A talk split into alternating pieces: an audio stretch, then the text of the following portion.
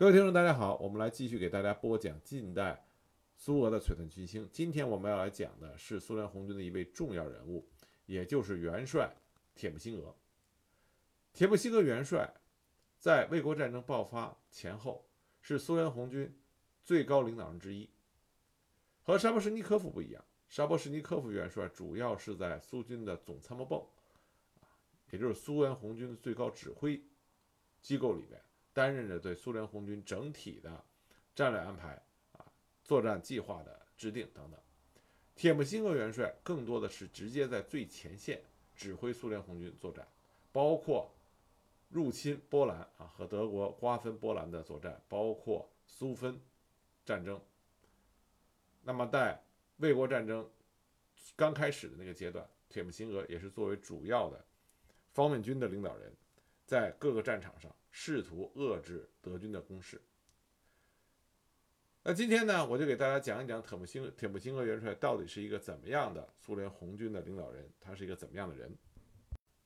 铁木辛格是在1895年2月6日出生于俄国乌克兰的富尔曼卡镇。他一共他父母啊有十七个孩子，他是最小的那一个。他从乡村学校毕业以后，没有什么伟大的梦想。只是想当一个普通的农农场的工人，但铁木辛格他长得很高大，而且长得也比较英俊，所以呢，在他的老家他也很吃香。但在他二十岁的时候，他的人生轨迹就发生了变化，因为一次世界大战大战，他被征召入伍，因为他高大的身身材以及他在农村的生活里边。被训练出来的非常卓越的体力，在军队里，他很快成为了机枪手。那个时候，军队里的机枪手不仅仅说是体力好、能扛重，而且要学习能力很快，因为那个时候的机枪还是一个全新的武器装备。那么，铁木辛格作为一个机枪手，就表现出他在学习能力上的天赋，很快的就掌握了机枪的特点和操作上的技巧。成为了一名优秀的机枪手，因为他表现优异，被派到了模范机枪学校进行学习。毕业以后，他不仅成为了一个优秀的机枪射手，还成为了机枪射手的教练员。在参加一战的期间，铁木辛格表现得极为英勇，并且显示出他能够团结自己身边的士兵，在危急的战啊时刻挺身而出。展现他相对出色的领导能力，这使他这使得他在一次大战中荣获了三啊三枚圣乔治勋章。另外一点，铁木辛格这个人性格属于忠厚正直，而且能够为自己的同伴啊自己的战友打抱不平。他曾经因为沙皇俄国的旧军官。殴打他的同袍战友，结果他愤而愤而立起，把那个军官啊旧军官给揍了。因为这件事，他被告到了军事法庭。本来呢，军事法庭打算判他死刑，因为士兵阶层对军官贵族阶层的挑战是不能容忍的。恰巧这个时候发生了二月革命，军队也就没人管了，他的这个判决就没有人执行。而因为铁木辛格深受他周围战友士兵的爱戴，这样让他逃过了一劫。逃过劫难之后的铁木辛格认清了沙皇旧俄国的军队对像他这种底层士兵的不公平，所以当十月革命爆发以后，红色苏维埃需要大批的军事人员加入，铁木辛格毫不犹豫地就投身到了苏联红军中。经过一次大战对他的培养，他的战斗经验和个人勇气，让他在苏联内战中大放异彩。他的作战英勇依然是令人钦佩的。在他刚开始参加苏联内战的期间，作为苏联红军，他曾经受伤了五次，但这五次他都没有因伤而离开火线。他拒绝离开他战斗中的战友们，他的这种英勇表现，给他赢得了极高的声誉。在苏联内战结束之后，铁木辛格在1922年和1927年两次进入到高级军事学院进行进修。1930年，他毕业于军事政治学院的指挥官课程。铁木辛格在内战期间，他所在的部队就是赫赫有名的第一骑兵军。铁木辛格是第一骑兵军这个派系重要的成员。那么我之前讲到了布琼尼元帅，也就是在近代战争史上最后一名优秀的骑兵指挥家。布琼尼非常赏识铁木辛格，他称赞铁木辛格是红军中最好的骑兵。那么，第一骑兵军的军事履历让铁木辛格和两个后来在卫国战争中大放异彩的重要人物建立了深厚的友谊。这两个人，一个就是朱可夫元帅，一个就是罗科索夫斯基元帅。一九三五年，铁木辛格成为了基辅军区的副司令官。在影响到苏联红军战斗力的大清洗、大肃反里边，铁木辛格并没有能够独善其身。尽管他的性格和他的声望，也没有使得他逃脱叶若夫的魔爪。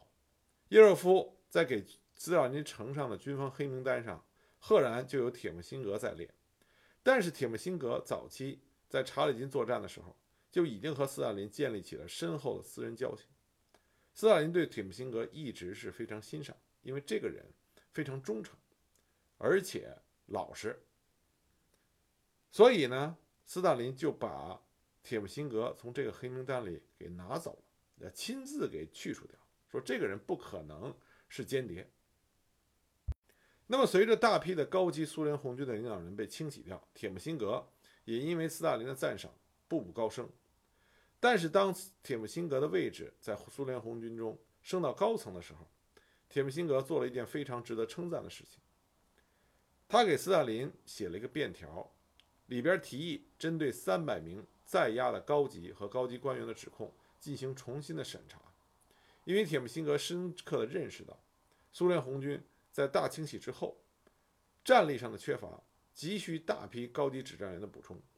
他希望这个被押的三百名高级指战员能够免于一死。那么，经过铁木辛格的努力，这三百名军官中有二百五十名重新服役。这其中就包括了跟铁木辛格一直有所来往的罗科索夫斯基元帅，这为后来的卫国战争提供了强大的助力。那么，铁木辛格元帅在苏联红军他地位的上升，不仅仅是因为斯大林对他的赏识，在卫国战争前，呃，卫国战争发动之前，铁木辛格能够在苏联红军成为最高领导人之一，是因为他两次重要的战功，一次呢。是在一九三九年九月一日，纳粹德国闪击波兰的时候，根据协议，苏联建立了东方战线，以加强国防的名义，保护波兰境内的乌克兰人和俄罗斯白俄罗斯人为理由，与德国共同的进军波兰，啊，瓜分波兰。当时率领入侵波兰部队的就是铁木辛。他所率领的基辅特别军区的两个方面军，大约是六十万人，越过了寇松线，占领了西乌克兰。这是铁木辛格的第一次战功。那么，如果说入侵乌克兰是用强大的武力迫使波兰的屈服，并没有显示出铁木辛格的军事才能的话，那么第二次战功，也就是苏芬战争中的战功，就显示出铁木辛格在军事指挥上。还是有着过人之处的。铁木辛格主掌苏联苏在苏芬战场的部队，是在苏联红军跟芬兰部队僵持不下，已经损失了十多万人啊，四十万的苏军当时损失到了十多万人，还没有办法打垮芬兰军队的防线，芬兰军队也没有任何投降的迹象。斯大林发怒了，他认为战争的走向。完大大的出乎了他的意料之外，因此他严厉处分了一部分作战不利的军官，然后调铁木辛格元帅代替苏联红军当时的指挥官，也就是我们都说的不会打仗的元帅弗洛西洛夫，同时从后方增援了六十万的主力。那么这样，铁木辛格手中就掌有了接近于芬兰军队三倍的苏联红军的兵力。这也是很多人不认为铁木辛格在苏芬战争中有杰出表现的一个原因，认为你的兵力已经占有绝对的优势了。但这个评价也并不很客观，因为你有了三倍的兵力，如果你能打出这三倍兵力应该打出来的优势，那么依然可以证明铁木辛格他是有着杰出的军事指挥能力。那么铁木辛格也不是单纯的就只利用这三倍优势的兵力。蛮力去解决芬兰部队，他调整了战术，纠正了原先不正确的一些雪地作战的方法，比如步坦协同，还要防备芬兰军队小股袭击，加大了对后勤的保护和对飞机的使用。在这种情况下，在二月十一日，他们全线对芬兰的曼尼海姆啊曼尼海姆防线进入进行进攻，双方双方面鏖战了三天，芬兰军队不敌。坚持到二月十八日，芬兰军队战败，全部撤退到第二线防御工事。这样，在铁木辛格的指挥下，苏联红军突破了在世界军事史上都很著名的芬兰的曼尼海姆防线。到了三月十二日，苏联红军再次突破了芬兰部队的第二道防线，至此，芬兰的曼尼曼尼海姆防线彻底崩溃，芬兰军队八个师的主力被摧毁。彻底丧失了在战场上的可以抗衡的这个力量，于是芬兰政府就向苏联契合。那么苏联政府鉴于国际形势，最终和芬兰签订了莫斯科协定。也就是说，在铁铁木辛格元帅接掌了苏芬战场上苏联红军的指挥权以后，经过战术调整和兵力补充，仅仅用三十天就击溃了芬兰军队，实现了战前的目的。因为在苏芬战争中的杰出表现，铁木辛格被授予了苏联英雄的称号。1940年5月，他被任命为国防人民委员，不久被授予了苏联元帅军衔。这个时候，德国对苏联的入侵已经迫在眉睫。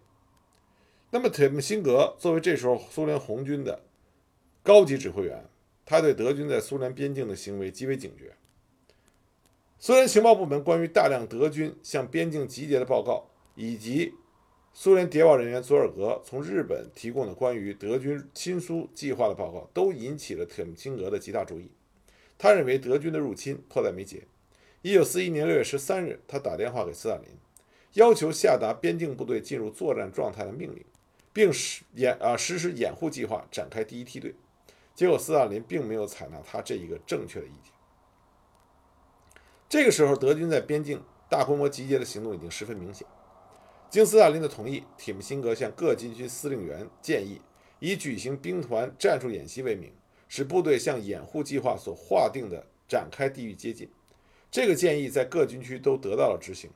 但是大部分的炮兵部队因为在靶场进行训练，没有能够参加这次行动。但铁木辛格的这个安排，也为后来卫国战争开始初期，苏联红军没有说彻底的丧失抵抗力啊，提供了帮助。这个细节呢，大家可以去看《莫斯科保卫战》那部史诗电影，里边有着详尽的描述。苏德战争爆发的前夜，也就是1941年6月21日晚，当时基辅军区参谋长普尔卡耶夫向总参谋长朱可夫报告说，据一名向苏联红军边防部队投诚的德军司务长供称，德军正在进入进攻出发地域，将于6月22日发动进攻苏联的战争。朱可夫立刻就向铁木辛格和斯大林报告。那么，斯大林与铁木辛格还有朱可夫等人分析了形势以后，同意立即命令边境军区的边境部队于当夜隐蔽占领国境的筑垒地区各火力点，并于次日拂晓前将全部军用飞机分散到各个野战机场，并给予伪装。所有部队进入战备状态，城市和目标地区实行灯火管制等等。命令是在次日零时三十分下达完毕。这时候，距离德军入侵苏联仅有几个小时。一月一九四一年六月二十二日的拂晓，德国悍然发动了入侵苏联的作战。一共是一百九十个师，共约五百五十万人，四千三百辆坦克和四万七千两百门大炮，四千九百八十架飞机。苏联红军马上在斯大林的领导下进行战争防御。那么铁木辛格元帅呢，被任命为西部战区司令兼西方方面军啊司令员。他所面临的对手就是德国的主攻方向，也就是德国中央集团军群。德国的中央集团军群是由古德里安指挥的德国第二装甲集团，以及霍特指挥的德加德国第三装甲军团。这两支德国最精锐的装甲部队，在冯·波克元帅的率领下，想夺取莫斯科。那么，两支当时世界上最强大的军事力量，就在斯莫林斯克爆发了一场血战。这就是卫国战争初期著名的斯莫林斯克战役。交战双方，德国这边就是中央集团军军群，苏联红军这方面是投入了西方面军、预备队方面军。中央方面军和布良斯克方面军，总司令就是铁木辛格元帅。战役目的对于苏联红军那边就是固守斯莫林斯克地域，阻止德国军队向莫斯科突进。当然，最终这个战役目的苏联红军并没有做到，所以很多人认为斯莫林斯克战役铁木辛格元帅的指挥是糟糕的，认为苏联红军是完败的。但这个是过于笼统的一种说法。在整个斯莫林斯克战役之中，铁木辛格的指挥下，苏联红军并没有是被德军以摧枯拉朽的形式啊一触即溃的。相反来说，苏联红军还是进行了英勇的抵抗，并且给德国的中央集团军群造成了一定的迟滞和损害。在战役开始的第一阶段，德国军队迅速的利用装强大的装甲部队，对西方面军的右翼和中央突破了防御。就合围了莫吉廖夫，并且夺取了奥尔沙、斯莫林斯克、叶里尼亚、克里切夫。苏联红军第十九、十六、二十集团军在斯莫林斯克地域陷入到了德国军队的战役合围，但是苏联红军的抵抗依然非常顽强。他们守住了莫基廖夫，并且二一集团军在西方兵西方民军的左翼向。博布鲁伊斯克方向实施了进攻，解放了罗加乔夫市和日洛宾市，将德国军队第二集团军的主力长期牵制于第聂伯河和别列金纳河之间的地带。那么，战役到了第二阶段，苏联红军的最高统帅部企图使用后备方面军在西方向组织反攻，目的是建立第二十九、第三十、第二十八、第二十四集团军四个集团军级的战役集群，从而。与被围的第十六和第二十集团军建立联系，让他们得以突围。那这个时候，斯大林他的构想远远要比只是解呃解救被围的苏联红军比这个目标还要更大。他的目标是想利用这次反击粉碎斯莫林斯克以北以及以南的德国军队集团，这是完全不切实际的。以当时的战场形势来看，苏联红军能够解围被困的红军已经是不容易了。这个目标达到了。当时苏联红军在铁木辛格元帅的指挥下，使得第被围的第二十和第十六集团军突破了合围圈，将主力撤过了第聂伯河，而且迫使德军在一九四一年七月三十日在西方向转入转入了防御。这是在第二次世界大战中。德国军队第一次被迫停止在主要方向上的进攻，而转入防御，这和苏联红军的顽强反击和节节抵抗有着密不可分的关系。那么，当战役进入第三阶段以后，德国军队经过调整以后，第二集团军和坦克第二集群迅速的就插入到苏联红军布良斯克方面军和中央方面军之间，给苏联红军西南方面军的侧翼和后方造成了威胁。苏联红军被俘七万八千人，一百四十四辆坦克和七百门火炮被德军缴获。那么，苏联红军为了解决这个危局，在叶里尼亚方向对德军发动了反击，但是没有达到反击的效果，但也和也给德国军队造成了一定的重创。在战役的第四阶段，苏联红军统帅部再次制定了一系列的反击计划。希望通过侧翼突击阻止德国军队的推进，但是因为德国的强大的装甲部队顶着苏联红军航空兵的轰炸，依然对苏联红呃苏联西方面军的右翼展开了有力的坦克突击，突破了第二十二集团军的防御阵地，于一九四一年八月二十九日夺取了托洛佩茨。第二集团军以及在其以南防御的第二二十九集团军被迫退向了西德维纳河的东岸。到了一九四一年九月十日，苏联红军西方面军和预备队方面军，还有布良斯克方面军，根据大本营的命令转入防御。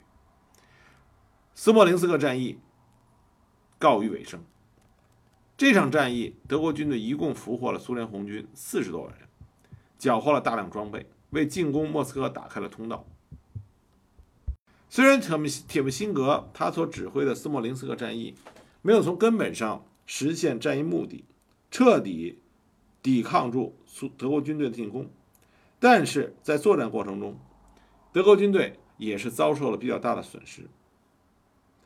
中央集团军群和的坦克兵团和摩托化兵团损失人员将近百分之五十，步兵兵团损失人员近百分之二十。这迫使德军统帅部将将近一半的战略预备队补充给了中央集团军群，这为后来德军进攻无以后继埋下了伏笔。也正是因为苏联红军在斯摩棱斯克交战中的英勇表现，开始有作战英勇的兵团被授予苏联武装力量中首次颁布的禁卫军称号。啊，我们一看二战中动不动苏联某一支。英勇的部队就被授予禁卫军，这种风格啊，这种传统是从斯莫林斯克这个战役中开始。但也不可否认，斯莫林斯克战役给苏联红军也造成了重大的损失。整个战役过程中，苏联红军一共损失了多达三十四万多人，其中阵亡和失踪的超过二十一万人，损失坦克一千三百四十八辆，大炮九千八百八十五门，飞机九百零三架。这使得在莫斯科前面抵抗德军进攻的苏联红军进一步被遭到了削弱。那么，斯莫林斯克战役也让大家看到了铁木辛格元帅的一个特点，就是铁木辛格他打仗中规中矩，但是谋略不足。尤其像斯莫林斯克战役这种德军在装备上、在战力上都占有优势的情况下。如何能够最大程度的完成自己的战役构想，在这方面，铁木辛格啊谋略要比朱可夫他们差太远。再一个就是铁木辛格对于斯大林的一些盲目指挥，并没有做到灵活的抵制，这和铁木辛格相对僵化、不懂得并变通的性格有一定的关系。那么在斯莫林斯克战役结束以后。希特勒将进攻莫斯科的战略目标转为守攻列宁格勒和乌克兰，这样苏德两股军事力量的决战之地又转到了基辅方向。在基辅方向上，主掌战局的苏联红军的统帅是西南战区司令员布琼尼元帅。我们老说布琼尼好像在二战中啊，在卫国战争中表现不佳，固步自封，还坚守他老的骑兵作战的一系列的这个。啊，作战的理念，这是一般来说大多人评价布琼尼说道。但实际上，在主持基辅战局的时候，布琼尼请求斯大林准许他撤退，这是一个极为正确的决定。但是斯大林不准。从政治目的上出发，他要求死守基辅地区，并且大怒，撤销了布琼尼西南战区司令的职务，接手的人就是铁木辛格元帅。铁木辛格就接管了全乌克兰苏联红军部队的指挥权。然后不久，铁木辛格就敏感地发现德军已经形成了合围，但是因为他不想也不能去忤逆斯大林的意见，就耽误了时间。等他发觉必须要撤退的时候，局势已经无法挽回，德军的铁壁合围已成。在这种情况下，铁木辛格元帅命令。下属第四十、第三十八集团军以及第二、第五独立骑兵军从东而起发起进攻，以求割裂德军的合围正面，击退德军的装甲兵团。但这是完全不现实，也没有办法实现的目标。同时，他再次给斯大林发电，坚决要求最高统帅部准许西南方面军全线突围，撤出基辅地区。次日凌晨，斯大林也意识到情况不好，同意苏联红军突围，但为时已晚。西南方面军各部已经被德军分割包围，铁木辛格集合各部，不惜一切代价突围，并尽其所能阻止了几组织了几次较大规模的突围行动，但因为指挥系统已经遭到破坏，难以集中大量的兵力，几次突围均未成功。虽然最终有十五万官兵突出了德军重围，但是基辅会战，苏联的西南方面军几乎全军覆没，损失高达五十二万人。西南方面军的高领导高层几乎全部牺牲在了突围的战场上。基辅会战结束以后，铁木辛格带队立功，要求重新组建西南方面军。他很快就组建了西南方面军的司令部，并且着手努力工作，重建了西南方面军。为了补充特米辛格手下的武装力量，最高统帅部将南方方面军交给他指挥。一九四一年十一月，德国南方集团军军群企图经过罗斯托夫向北高加索实施突击。对罗斯托夫威胁最大的是德国南方集团军群中的第一装甲军集团军。为了解除威胁，并且阻止德军突向北高加索，铁木辛格主张用他所辖的南方方面军发动进攻战役，以歼灭罗斯托夫方向的德军，得到了最高统帅部的批准。然而，十一月五日，德国第一装甲集团军率先向罗斯托夫发动进攻，德国第十七集团军一部和意大利军则向弗洛西洛夫格勒发动进攻，以牵制南方方面军。铁木辛格被迫实施防御作战，并且在防御过程中完成了进攻战役的准备。十月十七日，他指挥南方方面军四个集团军和五十六独立集团军开始进攻。同日，德国第一装甲集团军全力向罗斯托夫突击。那么，苏联红军因为气候原因无法得到空军支援，坦克数量又不足，德军得以凭借着坦克优势，在二十一日攻入了罗斯托夫。但是，南方方面军对德国第一装甲集团军也展开了猛烈进攻，使得德国第一装甲集团军的精锐师团被击被消灭，残部被迫向后撤退，这使得德军突向北高加索的企图啊彻底失败，减轻减轻了莫斯科方向苏联红军的压力。到了一九四二年五月份，在最高统帅部的授意下，为了粉碎德军哈尔科夫集团所实施的攻防战役，那么苏联红军派由铁木辛格率领下的西南方面军和南方面军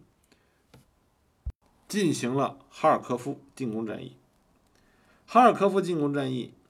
在卫国战争里被称之为第二次哈尔科夫作战。那么这次作战，铁木辛格。走了麦城，这也是铁木辛格军事生涯中最大的一个败笔。当时按照计划规定，西南方面军分南北两路，从巴尔文科沃突出部和沃尔昌斯克地域对哈尔科夫实施向心突击，粉碎德军的哈尔科夫集团，收复哈尔科夫。南方面军的任务是坚守巴尔文科沃突出部的南正面，以保障西南方面军主要突击集团的侧翼。那么，铁木辛格元帅他的对手是德军的南方集团军群第六集团军，这是后来在斯大林格勒斯大林格勒战役里边啊德军的主要部队，司令是保卢斯上将，这是斯大林格勒最后投降苏联红军的德军第六集团军最高领导人。这个时候的第六集团军是德军中的精锐。当时德军第六集团军与克莱斯特集群。正在准备代号为“腓特烈一世”的进攻战役，企图攻占本北顿涅茨河以西和哈尔科夫东南地区。哈尔科夫这次作战，双方面的兵力大致相当。那么作战刚开始，铁木辛格就出现了失误。德国这边装甲部队快速集群，迅速的向前推进，推进了二十五到五十公里，为快速兵团投入战斗创造了有利条件。但是铁木辛格这边却被前方传来的情报说，德军的装甲重兵集团出现在兹米约夫地域，这样铁木辛格就做出了错误的判断，并没有使得苏联红军的快速兵团能够向到正确的方向进行迅速的部署。而行动迅速的德军很快就已经在巴尔文巴尔文科沃突出部根部南方面军第九集团军的正面建立了一个强大的突击集团。在这个方向上，德军的步兵比苏联红军多零点五倍，炮兵多一倍，坦克多五点五倍。在强大的空中支援下，第一装甲集团军向着苏联红军第九和第五十集团军发起了进攻。在第一天作战结束的时候，德军已经推进到苏联红军突击部队后方的四十公里，苏联红军的通信和物资供应面临着明显的威胁，而苏联红军部队的本身也面临着被包围的危险。同时，德军从南北两面对苏联红军的第二八集团军两翼实施了反突击。苏联红军的应对过于缓慢，第九集团军全线崩溃，苏联红军的左翼被德军突入八十公里。双方便进行了一系列的调整，但是因为德国强大的空中优势以及苏联红军当时糟糕的通讯条件，苏联红军的调整并没有做到及时到位。苏联第二十八集团军的左翼彻底失去了掩护。到了五月二十二日，德国军队试图完全卡死对苏联红军形成的包围圈。铁木辛格命令第三十八集团军的主力部队。去向西突破德军的防线，并恢复与德军包围圈内部队的接触，但都没有成功。五月二十三日，德军克莱斯特集群与德军第六集团军在马巴拉克雷亚以南会合，切断了苏联红军由巴尔文科沃突出部向北顿涅茨河对岸退却的道路，将苏联红军第六与第五十七集团军的全部以及第九和第三十八集团军的部分部队包围。虽然苏联红军被围的部队企图进行突围，在英勇的作战下，他们突破了德国第六十摩托化步兵师和第三八九步兵师的防线，但是因为德军早有预料，德军的克莱斯特战斗装甲战斗群已经拓宽了整个包围圈的外围，最终苏联红军被围部队没有办法突出重围。五月二十九日。苏联红军第六、第九和第五十七集团军的主力，包括二十个步兵师、七个骑兵师和十四个坦克旅的大部分被围歼，只有大约二点二万人的苏联突围部队突破了包围圈，与后方取得了联系。根据德方资料，这场战役中德军伤亡人数仅两万人，而苏联红军阵亡是七点五万人，被俘二十三点九万人，损失坦克一千二百四十九辆，火炮和迫击炮两千零二十六门。这次失利使得苏联在西南方向的形势进一步恶化。这次作战的失利主要责任是在特姆辛格，他错误判断了战役的战略形势，对德军的情报进行了误判，缺乏组织周密的协同工作。西南方面军和南方面军虽然都是在特姆辛格的名下进行管辖，但是两个方面军之间配合极差。而苏联红军的快速兵团，也就是坦克军，进入交战过迟，没有办法抵抗住或者说防御住德军的快速兵团，形成整个的合围，啊，这也是一个最关键的失误。战役的后长后勤保障不足，再加上铁木辛格在指挥过程中应对过于迟缓。这就给苏联红军的西南方面军和南方面军的有生力量和基础兵器造成了一个极大的损失。一九四二年六月，西南方向总指挥部被撤销，铁木辛格在七月份出任了斯大林格勒方面军司令，参加了斯大林格勒的保卫战。十月份又被调任到西北方面军司令。在这之后，铁木辛格多次以最高统帅部代表的身份协调诸方面军的作战行动。参与组织和实施了许多重要的战役，但是他已经不再是战役主要的负责人了，因为哈尔科夫作战给铁木辛格的声望带来了一定的负面影响。那么，在卫国战争后期，也就是世界二次世界大战后期，在苏德战场上，铁木辛格最后一次独立指挥的一次大规模的战役是雅西。基什尼沃夫啊，基什尼奥夫战役啊，雅西基什尼奥夫战役，这是我们很多人熟知的苏联红军在一九四四年对德军的十次打击中的第七次打击。这个战役呢，我就不给大家详细的介绍了，因为在发生这个战役的时候，苏联红军已经占据了全面的优势。这次战役中，苏联的参战兵力为马里诺夫斯基大将指挥的乌克兰第二方面军，托尔布辛大将指挥的乌克兰第三方面军、黑海舰队、多瑙河区舰队，一共有十个合成集团军、一个坦克集团军、两个空军集团军，约一百二十五万人。铁姆辛格负责协调两个方面军的行动，而他们对面的德军呢，是德国南乌克兰集团军群，司令是施尔纳。但是这个集团军军刚刚被调走了五个装甲师和六个步步兵师，用去补充德国中央集团军群，这使得德军的力量被削弱不少。而这个战役所发生的位置是在罗马尼亚前线，那么这个时候苏联红军已经对大纵深作战驾轻就熟，因此整个的战役发起极为顺利，很快就完成了对南乌克兰集团军群德军的合围。合围了德军十八个师，同时罗马尼亚也爆发了反法西斯的主啊起义。罗马尼亚退出轴心国军事同盟，对德宣战。这次战役的胜利，迫使罗马尼亚退出了与德国合伙的战争，夺取了对德国至关重要的普罗耶什地油田，动摇了德国继续战争的能力。这次战役的胜利。在铁木辛格元帅的功勋簿上又增加到了一个光彩的一笔。总体来说，铁木辛格在苏德战争中的表现中规中矩。在开战之初，苏联红军处于劣势地位的时候，铁木辛格能够勇于挑起重担，这是勇气可嘉的，并且在整个防御作战中，尤其是在斯摩棱斯克会战中。他能够组织在整个大局上处于劣势的苏联红军，给予德军的最精锐的中央集团军群相对有所成效的防御和阻击，为后来德军兵败莫斯科城下，不能够完成对莫斯科的攻取，啊，奠定了基础。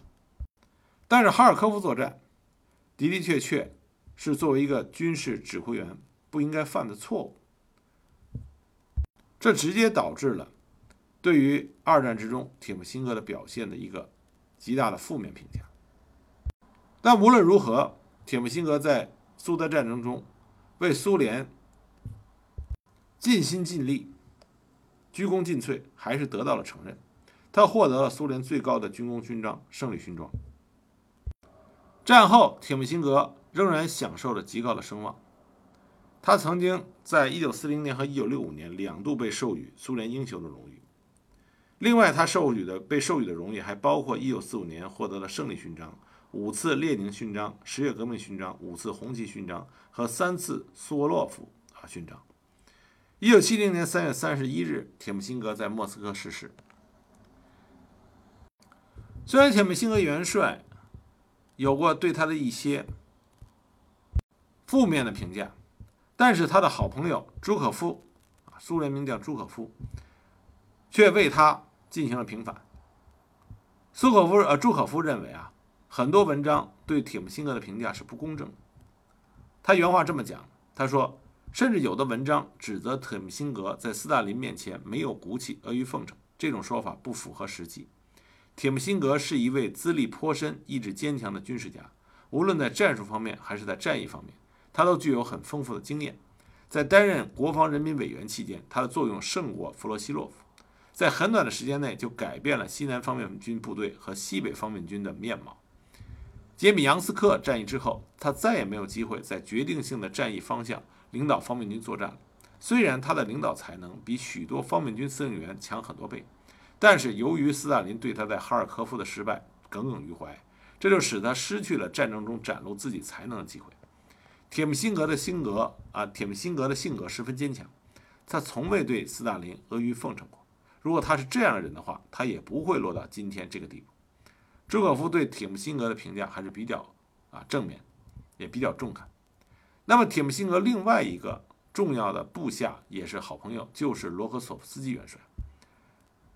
他在他的回忆里录回忆录里边就提到过铁木辛格，他说。在三十年代初，铁木辛格指挥骑兵第三军，而罗克索夫斯基自己，他是在铁木辛格手下担任以英国无产者命名的萨马拉骑兵师师长。他说那个时候他的这位军长深受他们所有的骑兵军人的尊敬和爱戴，而且铁木辛格身居人民委员要职，却依然待人朴实、平易近人。所以说，铁木辛格元帅在他的部属朋友的圈子里边，名气啊名声非常的好。这里要跟大家说的一件事情是，虽然铁木辛格说起来是和弗洛西洛夫、布琼尼被划归在苏联红军的一批老帅里边，但实际上他的年龄只比朱可夫和罗赫索夫斯基大一岁。从这点上来讲，以及在苏联国内战争的表现，可以说铁木辛格并不是一个没有军事指挥才能的军事统帅，恰恰相反。他拥有着丰富的作战经验、指挥经验，并且有着优异的指挥才能。但是，作为军事将领，在战场上谁也不是百战百胜的无敌统帅。因此，我们不能因为哈尔科夫的失利而抹杀掉铁木辛格在战场上其他的优异表现，包括斯莫林斯克防御战的顽强，包括苏芬战争中。扭转扭转战局啊，等的这个正确的举措，更不用说在苏联内战中作为骑兵军的重要将领所立下的赫赫战功。所以，作为客观的评价，铁木辛格元帅是苏联红军在三十年代、四十年代重要的军事领导人，并且为苏联红军在不同战场上的作战做出了重大的指挥贡献。